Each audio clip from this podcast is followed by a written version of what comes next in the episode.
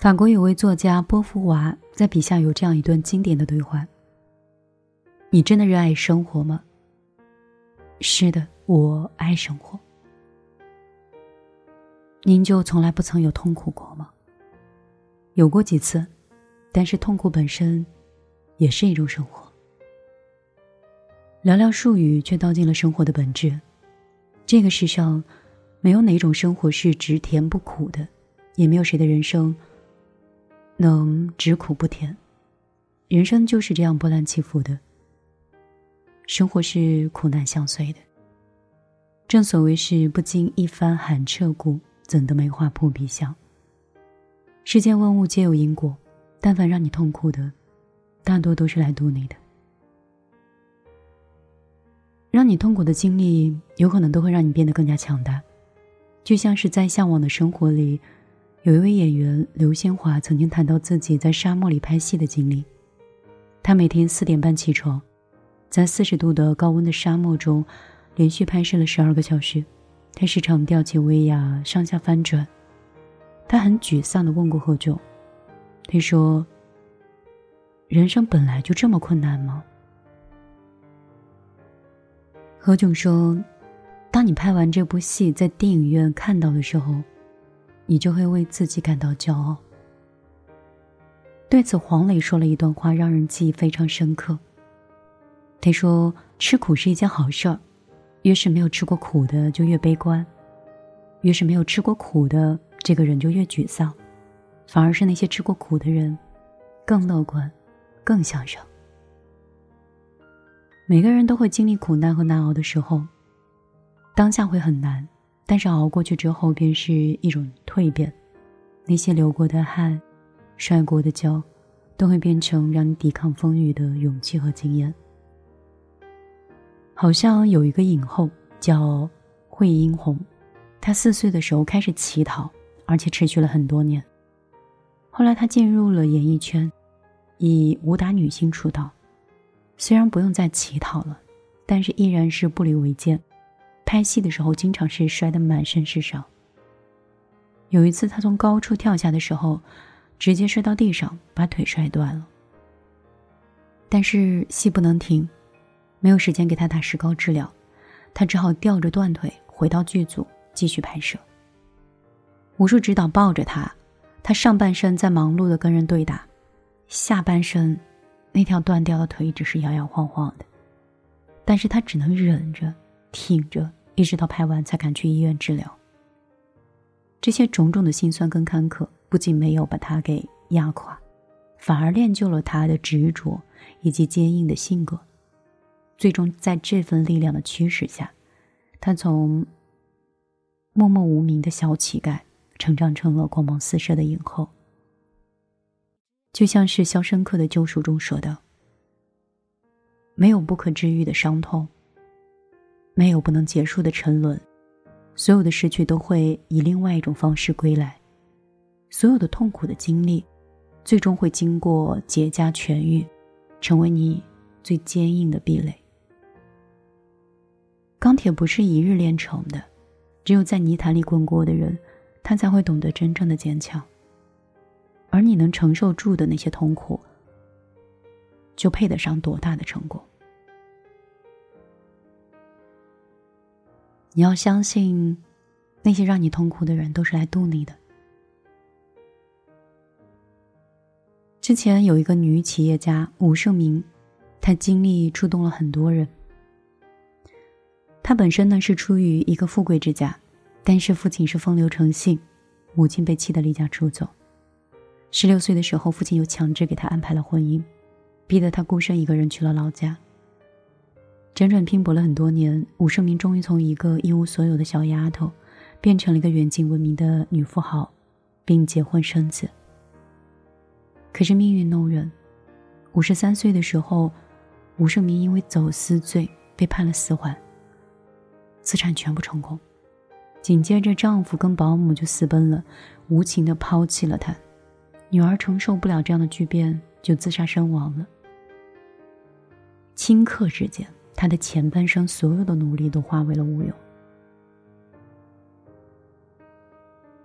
吴胜明在铁窗之中舔舐着这种刺骨之痛，他很崩溃、绝望，但是他还是擦干了眼泪，收起了悲伤，积极复兴，一边书写人生自传。由于他自我表现良好，获得了多次的减刑，七十一岁的时候，提前出狱了。出狱之后呢，吴胜明打扫过公厕，出版过自传，还被人骗走了全部家当。但是他依然很坚强。他靠着那样单薄的身体开始学习葡萄的种植，然后办了葡萄园，再次创业。就短短几年，吴胜明相继创办了成功的很多农业公司，身价暴涨到数千万。如今他已经是八十九岁了，他依然很积极的管理公司。而且还紧跟潮流的拍了视频，开了直播。作家曹友芳说过：“所谓的成长，就是去接受任何在生命中发生的状况，即使是不幸的、不好的，我们也要去面对它，解决它。这样就可以使我们的伤害减到最低了。对你说实话的人，或许会阻碍你的想法，但是他可以让你走得更长远。”伤害和背叛你的人，或许曾经会让你备受伤害，但是无形中他会承担你的隔绝。而那些让你痛苦的人，也不一定是伤害你的人，而伤害你的人，也不一定是让你变得很差的人。无论是好的还是坏的，都不要去拒绝，更无需去逃避。所遇之人，皆是你成长的催化剂。人生不如意之事十之有八九，与其去沉沦在过去，倒不如抬头向前去看。你要知道，那些让你痛苦的事情，有可能最后会以某一种方式去成全你的。生活中的一些苦，你倒不如主动去吃，不然它可能会在未来的某一刻，会更加加倍的为难你。如果我们不想被生活刁难，我们最好的方式，就是主动一点去吃苦。可能别人在凌晨四点还在甜甜的梦乡的时候，有一些作家就已经被闹铃吵醒，泡上一杯咖啡，在窗户前打开书，已经开启了阅读模式。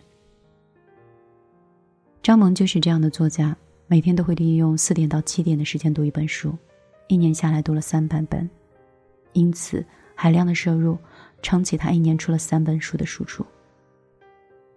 他七点之后会进行半个小时的晨跑，每周都至少跑四次，然后回家洗澡，精神抖擞的切换到企业家的身份，开始一整天的忙碌。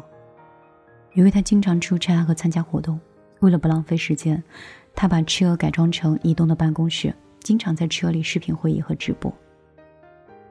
张萌不停歇的自传了二十年，把看书、运动。工作这些旁人认为很痛苦的事情融成了生活的习惯。她从一个懵懂无知的女孩，变成了一个畅销书的作家和青年的企业家。想起蔡康永的一句话说：“人生的前期越是嫌麻烦，就越懒得去学习，后来就越可能会错过让你心动的人跟事儿，也会错过新的风景。”所以，嫌麻烦和吃苦是人生路上最大的绊脚石。人这一生要吃的苦是守恒的，你逃不掉，也躲不掉。简单快乐的事情可能会让你短暂的欢愉，但痛苦和难做的事情，才能在这一生真正的成就你。所以，希望你和我都可以成为善于自找苦吃的人。马尔克斯在《百年孤独》中说：“我们在人生这个亘古不变的旅途中，在坎坷中奔跑，在挫折里涅槃，在忧愁缠满的全身里痛苦飘洒一地。我们累，但是我们无从止歇；我们苦，但是却无法回避。或许我们曾经历经坎坷，或许我们前路迷雾重重，但无论怎么样。”希望在今年，你我都不需要气馁，更不要放弃。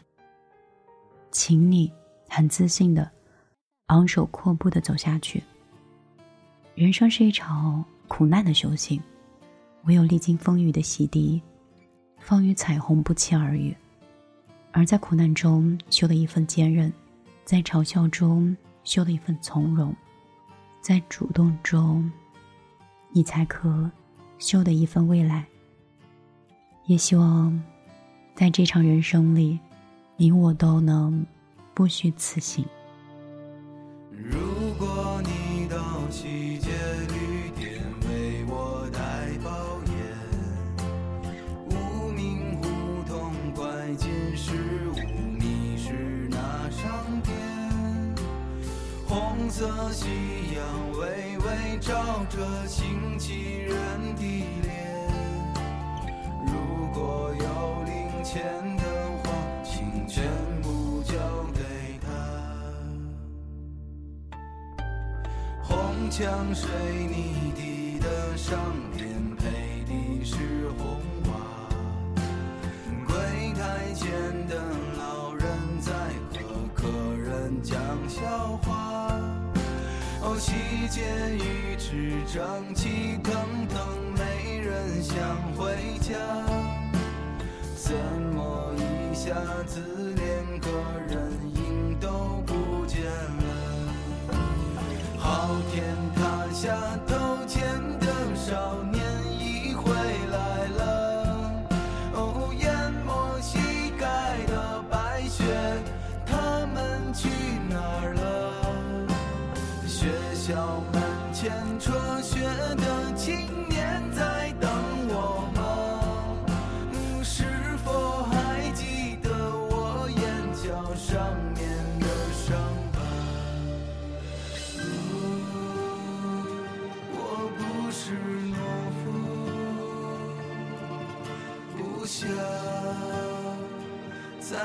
你面前哭。